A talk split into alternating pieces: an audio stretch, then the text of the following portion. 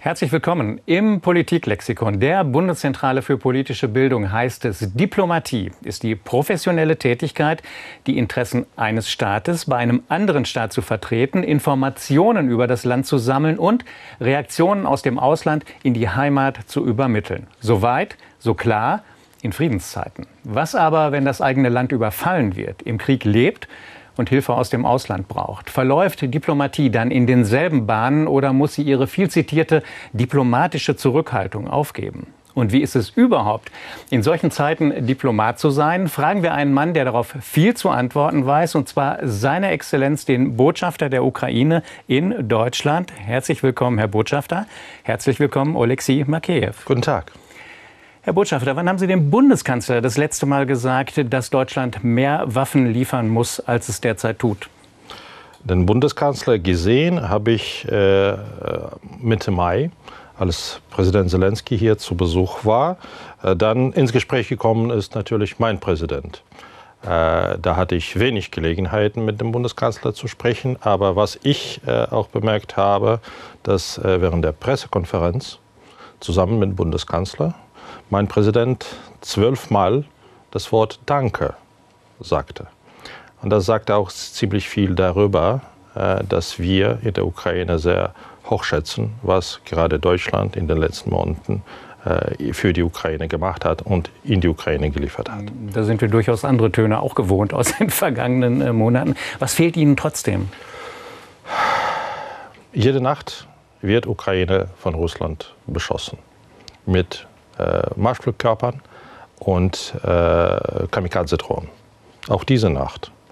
Und äh, im Mai ähm, hatten die Ukrainer einfach einen schlaffen Zug erlebt. Weil jede Nacht, so gegen zwei, beginnt Russland uns äh, zu beschießen und dafür brauchen wir Flugabwehrsysteme. Hätten wir keine deutschen IRIS-T-Systeme, Patrioten aus Deutschland und Vereinigten Staaten, französischen Crotale gehabt, wären diese Raketen dann getroffen. Und wie viele Tausende hätte dann ums Leben gekommen. Trotzdem sind viele Städte der Ukraine leider nicht äh, geschützt mit diesen Flugabwehrsystemen. Flugabwehrsystem Nummer eins. Nummer zwei, Artillerie, Munition für die Artillerie und auch Langstreckenartillerie, damit wir die weit entfernten Ziele äh, äh, Russlands treffen können. Äh, und drittens immer noch aktuell gepanzerte Fahrzeuge und äh, Panzer. Sind Sie zufrieden mit den Zusagen, die Sie in dieser Hinsicht bekommen? Äh, Im Mai, die Zusage war für 2,7 Milliarden äh, Euro von, äh, von Deutschland und das, das, das war das ein sehr, das Gesamtpaket war, äh, war sehr gut und wir haben schon für die nächsten Monate und Jahre für mehrere Milliarden Dollar äh, geplant und nicht nur geplant, sondern auch verträglich äh, von, von der deutschen Regierung Zusicherungen bekommen. Mhm. Sind Sie zufrieden mit der Kampfjet-Koalition, die ja angesprochen worden ist, wo Deutschland eine kleine Rolle nur spielen kann, wie es gesagt hat, aber andere sich deutlicher geäußert haben, auch deutlich ähm, positiver geäußert haben? Die Rolle Deutschlands ist immer äh, groß äh, und mein Präsident hat dem Bundeskanzler gesagt, na jetzt, jetzt Deutschland ist auf dem zweiten Platz äh, als Unterstützung der Ukraine. Wir arbeiten daran, dass Deutschland am ersten Platz äh, in, im bald äh, wird. Und heißt aber auch, wir sind noch lange nicht da. Noch nicht da aber wollen wir hoffen, dass es auch dazu kommt. Und heißt, wir sind noch lange nicht da, weil auf Platz 1 stehen die USA mit einem genau. deutlich höheren, ähm, kaum vergleichbaren Aufwand, auch finanziell. Wir haben gesehen, wie auch stark Deutschland entwickelt hat mhm. und was für einen guten Weg Deutschland zurückgelegt hat. Mhm. Einfach war es nicht. Trotzdem, äh, glaube ich, gibt es äh, heute sehr freundliche äh, Töne zwischen meinem Präsidenten und Bundeskanzler. Und äh, ich komme auch gut hier im politischen Berlin durch. Wäre tatsächlich meine nächste Frage gewesen. Wie sehen Sie die ukrainisch-deutschen Beziehungen im Moment? Auf politischer Ebene, aber auch auf der gesellschaftlichen? Ich glaube, die fantastische Solidarität der deutschen Bevölkerung, die Unterstützung, die, äh, die offenen äh, Wohnungen für die Ukraine, sehr viele sind privat untergebracht, können Sie sich vorstellen. Seit einem Jahr äh, leben immer noch die ukrainischen Schutzsuchenden hier in den deutschen Familien. Und diese Solidarität spiegelt sich sehr gut auch in der Regierung wieder. In Bundesländern mit vielen Ministerpräsidenten habe ich auch getroffen und man zieht diese Solidarität aus der Bevölkerung und äh, überträgt auf die äh, Regierungsentscheidungen. Hm, das ist die eine Sicht ähm, ähm, auf Ihre Rolle als äh, Botschafter. Die andere ist, Sie bekommen sicherlich auch Informationen aus äh, Ihrem Land, ähm, jede Menge sogar, ähm, damit Sie hier ähm, für Ihr Land wiederum tätig werden können. Wie, wie läuft das konkret ab? Gibt es ein tägliches Briefing? Ja, es gibt, es gibt verschiedene Briefings, es gibt Informationen, es gibt Updates äh, aus Kiew, es, ist, es läuft viel äh, über äh, Besprechungen und, und äh, Videoschalten mit, äh, mit Kolleginnen und Kollegen in, mhm. der, in der Ukraine. Äh, vieles kommt auch aus den Nachrichten. Und eigentlich, mein Tag beginnt ganz, ganz früh in der Morgen, in dem ich schaue, was ist passiert? Was hat mir meine Mutter geschrieben? Hat, hat, hat man diese Nacht jetzt überstanden?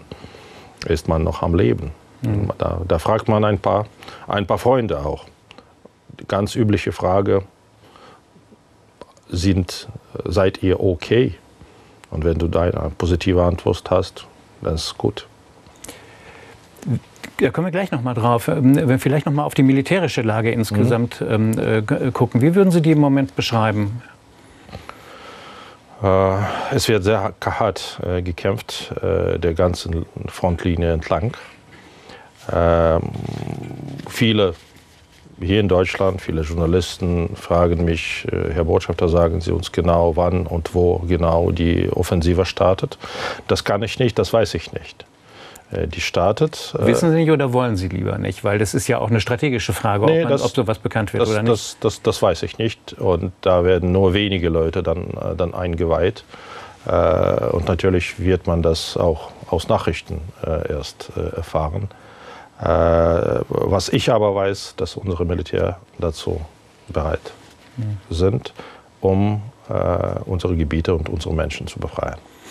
Es gibt zunehmend auch Meldungen, ähm, wenn wir auf dieser Ebene bleiben, ähm, ähm, auf, von Angriffen auch durch Drohnen auf russischem Gebiet. Was steckt dahinter nach Ihrem Wissensstand?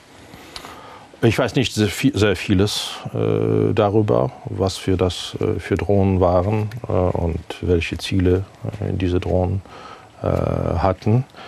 Ähm, aber wir haben es gesehen, wie es in Russland auch wahrgenommen wird. Plötzlich verstehen sie, dass dieser Krieg nicht irgendwo geführt wird, nicht gegen jemanden, äh, sondern auch, äh, dass auch Russland direkt äh, trifft. Es ist auch seltsam, dass die russische Bevölkerung seit vielen, vielen Jahren äh, überhaupt kein, keine Einblicke äh, kriegt in, in diesen Krieg und leider äh, unterstützt diesen Krieg. Ist die Ukraine in irgendeiner Weise beteiligt an solchen Drohnenangriffen auf russischem Gebiet? Das kann ich Ihnen leider nicht sagen. Ich, äh, als Botschafter, ich muss nur die Wahrheit sagen. Diese Wahrheit äh, weiß ich nicht. Mhm. Sie haben eben schon die Lage der Bevölkerung angesprochen, auch ähm, wie Sie sich ähm, informieren bei Freunden, bei Verwandten. Ähm, ist äh, die jüngste Meldung ähm, aus, dem, aus ähm, Ihrem Land ähm, ist die Explosion eines, eines Staudamms, wo sich jetzt Millionen Liter Wasser irgendwie über das, über das Land ergießen. Was können Sie dazu aktuell sagen? Ah, das ist noch ein, ein Akt des Terrors äh, nach Genfer Konvention. Das auch eine klare, eine klare, ähm, ein klares Kriegsverbrechen seitens Russland. Es werden sehr viele Menschen sterben. Äh, Umwelt wird beschädigt. Da können Sie sich vorstellen, wenn jetzt äh, geflutet wird und, und die, die ganze Pflanzen- und Tierwelt äh, es wird natürlich eine Katastrophe sein, äh, auch äh, für, für andere Zweige, wie zum Beispiel etwas oben auf, auf, auf dem Fluss gibt es auch Zaporizhia Atomkraftwerk. Vom Wasser von diesem mhm. Staudamm wurden auch die Reaktoren gekühlt. Und da arbeiten äh, jetzt äh, die Ukraine und leider ist diese äh, Station unter russischen Kontrolle, unter russischer Besatzung jetzt. Aber das ist eine, eine Riesenherausforderung. Bekommt der Krieg eine neue Dimension? Ist das eine Eskalation dieses Krieges zusätzlich? das ist noch ein Kriegsverbrechen mit verheerenden Folgen für, für meine Landsleute und, und mein Land. Und ja, wissen Sie, ich, ich würde es nicht sagen, ob es eine neue Eskalation ist oder nicht. Wir leben seit vielen Jahren in so einer Eskalation. Und jeder Tag bringt uns weitere Gräueltaten mhm. äh, von, äh, von den Russen uns äh, zugetan. Ähm, für mich ist ein klares äh, Kriegsverbrechen und passt ganz gut ins Bild, was sich Russland äh, vorstellt und so wie Russland jetzt diesen äh, barbarischen Krieg führt. Sie haben die, die Lage und das Leid der Menschen vorhin schon mal ähm, ähm, angesprochen. Ist ein solcher Vorgang ähm, zusätzlich geeignet, die Moral äh, der Ukrainerinnen und Ukrainer äh, zu schwächen? Nein, Oder zu, zu, schwächen, zu schwächen nicht. Äh, man fiebert mit meinen Landsleuten. Ich die Stadt Novakachowka kenne ich äh, sehr gut. Als Kind war ich fast, äh, fast jeden Sommer da mit meinem Vater. Wir, wir haben dort spazieren gegangen. Ich habe äh, diesen diese Bau von diesem Damm immer äh, bewundert. So ein, so ein Riesending da. Äh, und jetzt steht die Stadt mhm. unter Wasser. Und dann die weiteren Menschen da in der, in der Gegend sind leider auch unter russischen Besatzung. Und da können wir als Ukrainer um diese Menschen leider nicht kümmern. Mhm. Sie wirken immer sehr rational in Ihren Auftritten und in Ihren Interviews, ähm, sehr abgewogen auch in Ihren Äußerungen. Aber solche Situationen, solche Ereignisse bewegen einen dann doch, oder? Oh ja, ich bin auch ein, ein, ein Mensch. Leider ohne Wut kann ich auf, auf, diese, auf diese Berichte nicht schauen. Mhm. Und das spüren auch viele Ukrainer.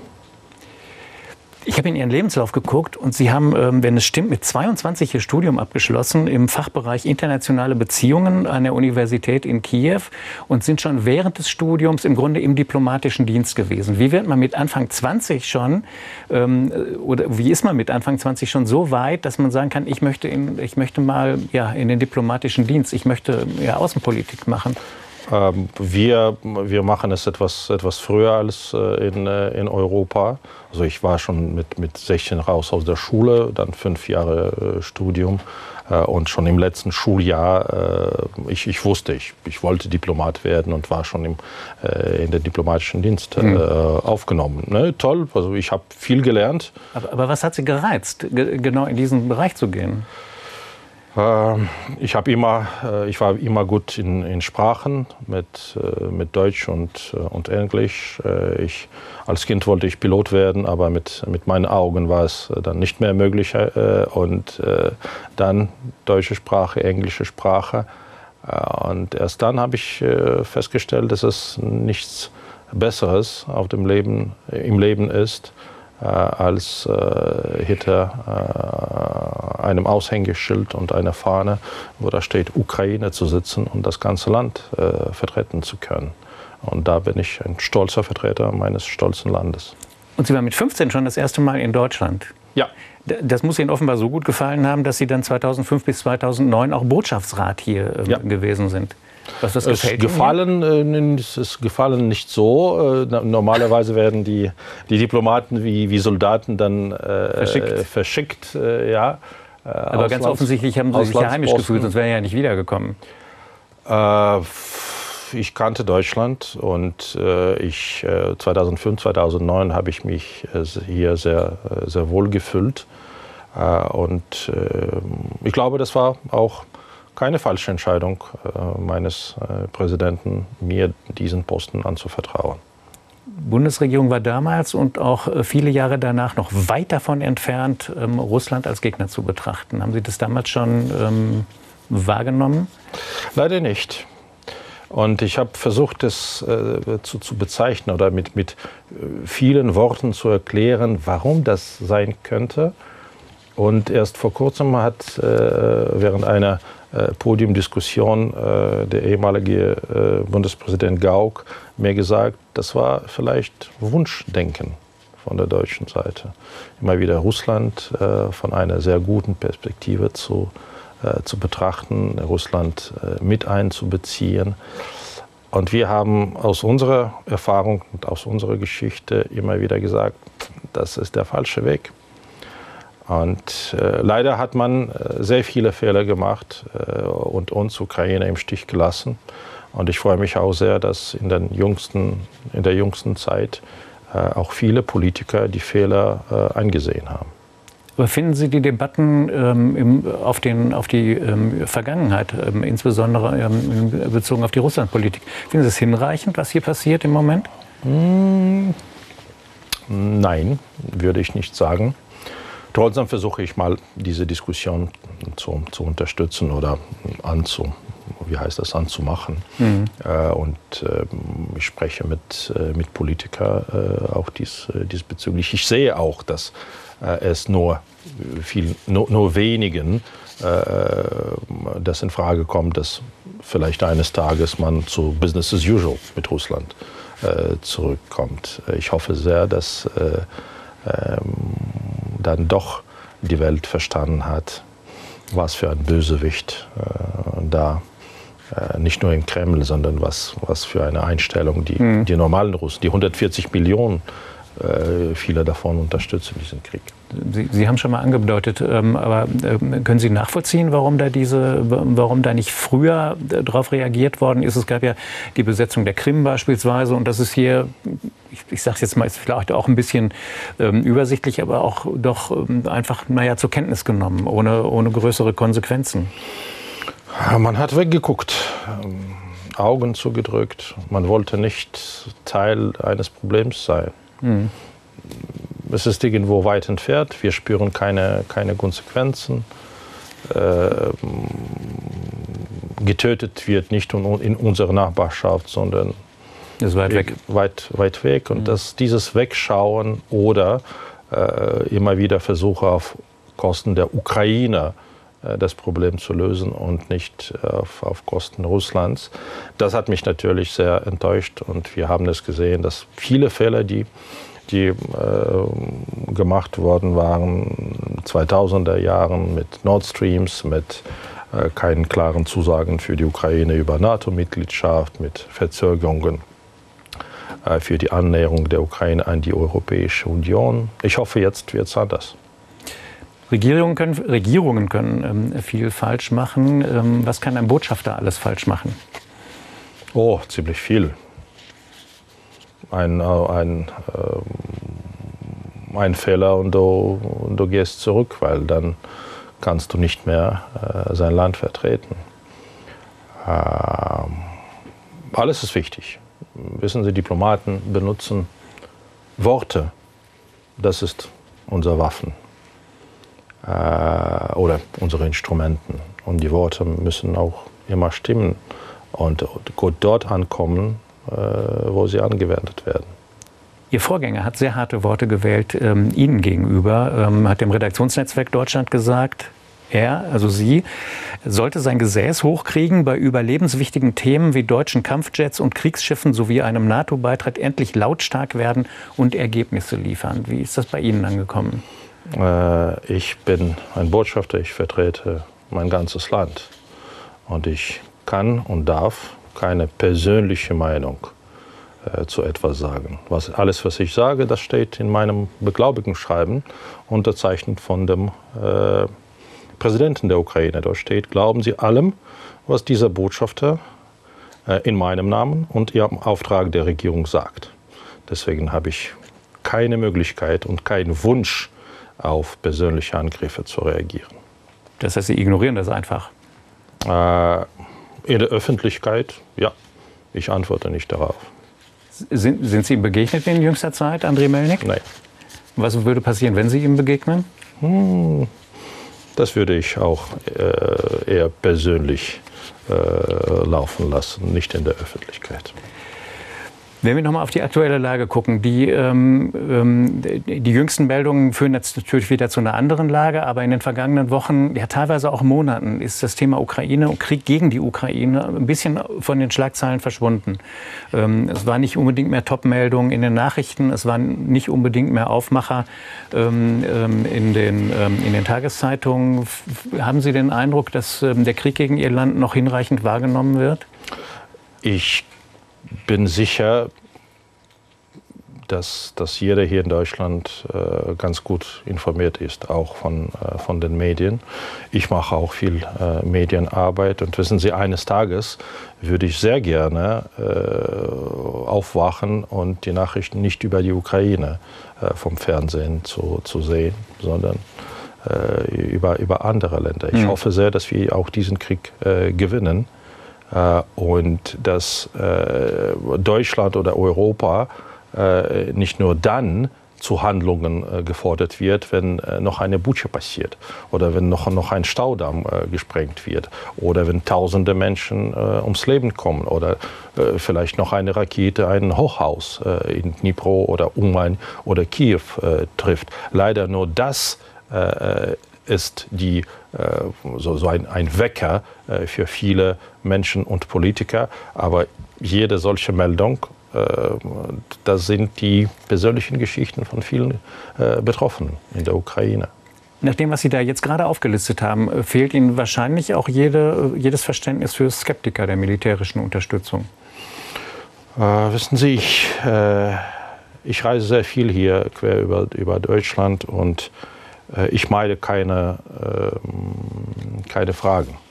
Ich komme ins Gespräch jetzt mit Studierenden, mit den Medien. Äh, fast in allen Bundesländern habe ich auch äh, die äh, Vertreter der Fraktionen in Landtagen getroffen. Warum? weil ich will auch wissen, was ihre Wähler sagen. Vielleicht haben sie auch Fragen, Zweifel, Ängste. Mhm. Ich bin da, um es anzusprechen. Und äh, ich führe dieses äh, Gespräch äh, auch sehr, sehr ehrlich. Damit versuche ich, so viele wie möglich äh, Deutschen zu erreichen. Aber was sagen Sie denen, die sagen, ähm, weniger Waffen, mehr Diplomatie, äh, mehr Gespräche mit Russland?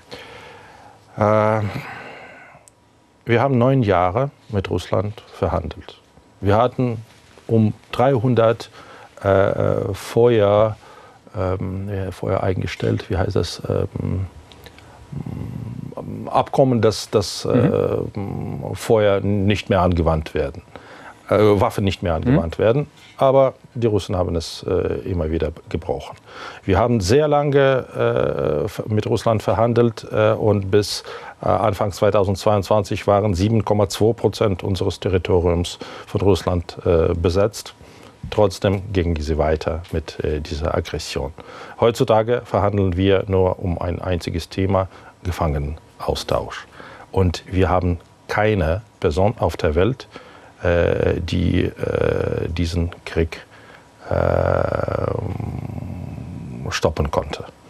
Kein Präsident Biden, kein Präsident Macron, kein Präsident äh, kein äh, Bundeskanzler Scholz mit allen den Gesprächen. Es ist niemandem gelungen, Putin von diesem Krieg äh, Putin zu stoppen.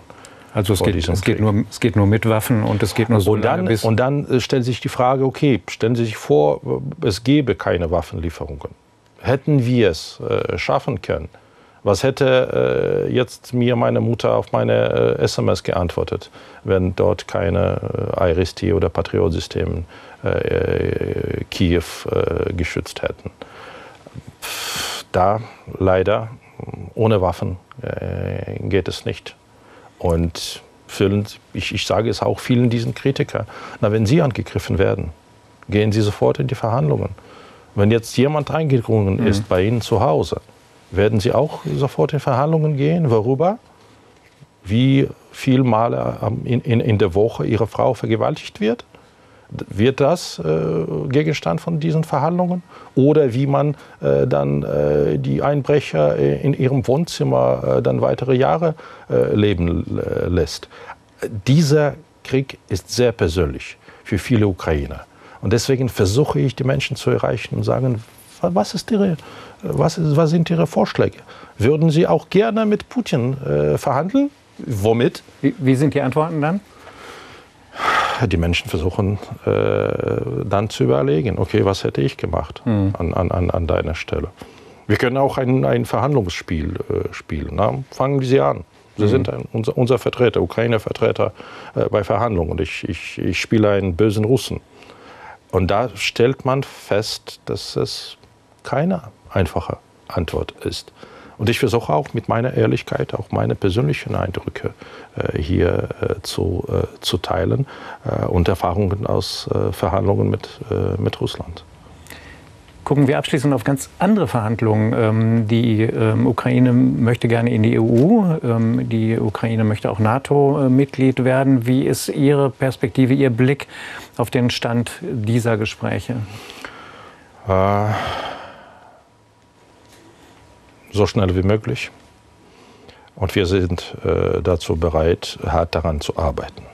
Was EU angeht, äh, ich sage es immer, wir brauchen keine Sonderrabatte, aber wir, aber wir würden gerne äh, die Hauptstädte und die Regierungen äh, hier ähm, uns behilflich sein und nicht uns äh, etwas zurückhaltender zu, zu akzeptieren. Äh, wenn es im Interesse Deutschlands ist, dass Ukraine so schnell wie möglich EU- und NATO-Mitglied wird, dann wird auch die Regierung anders handeln anders helfen, mit einbeziehen. Und das hat äh, Deutschland auch uns äh, signalisiert, äh, dass zum Beispiel an, an die, für die Annäherung an die Europäische Union Deutschland uns behilflich sein wird. Äh, NATO ist auch wichtig, weil ich sage es immer, eigentlich macht heute Ukraine das, wofür NATO eines Tages geschaffen worden war. Schützt Europa von äh, sowjetischen mhm. oder russischen Aggressionen. Das machen wir alleine mit Waffen und ich bin mir sicher, dass so ein Verbündeter äh, eine Bereicherung äh, für, äh, für die Allianz wäre. Aus, aus, Ihrer eigenen, aus der ukrainischen Perspektive, wie sehr müsste sich Ihr Land verändern, bevor es, ähm, wenn es EU-Mitglied werden will? Jenseits, jenseits vom Kriegsgeschehen im Moment. Mhm. Ja, ziemlich viel. Ziemlich viel. Aber wir haben uns schon äh, verändert seit 2004 als wir die, äh, die Orangenrevolution unsere Stimme äh, bei den Wahlen äh, verteidigt haben. Dann 2013 unser, unsere europäische äh, Zukunft äh, gewählt haben und auch äh, verteidigt haben. Jetzt verteidigen wir unser Recht, diese Werte, die europäischen Werte verteidigen uns gegen, gegen Russland.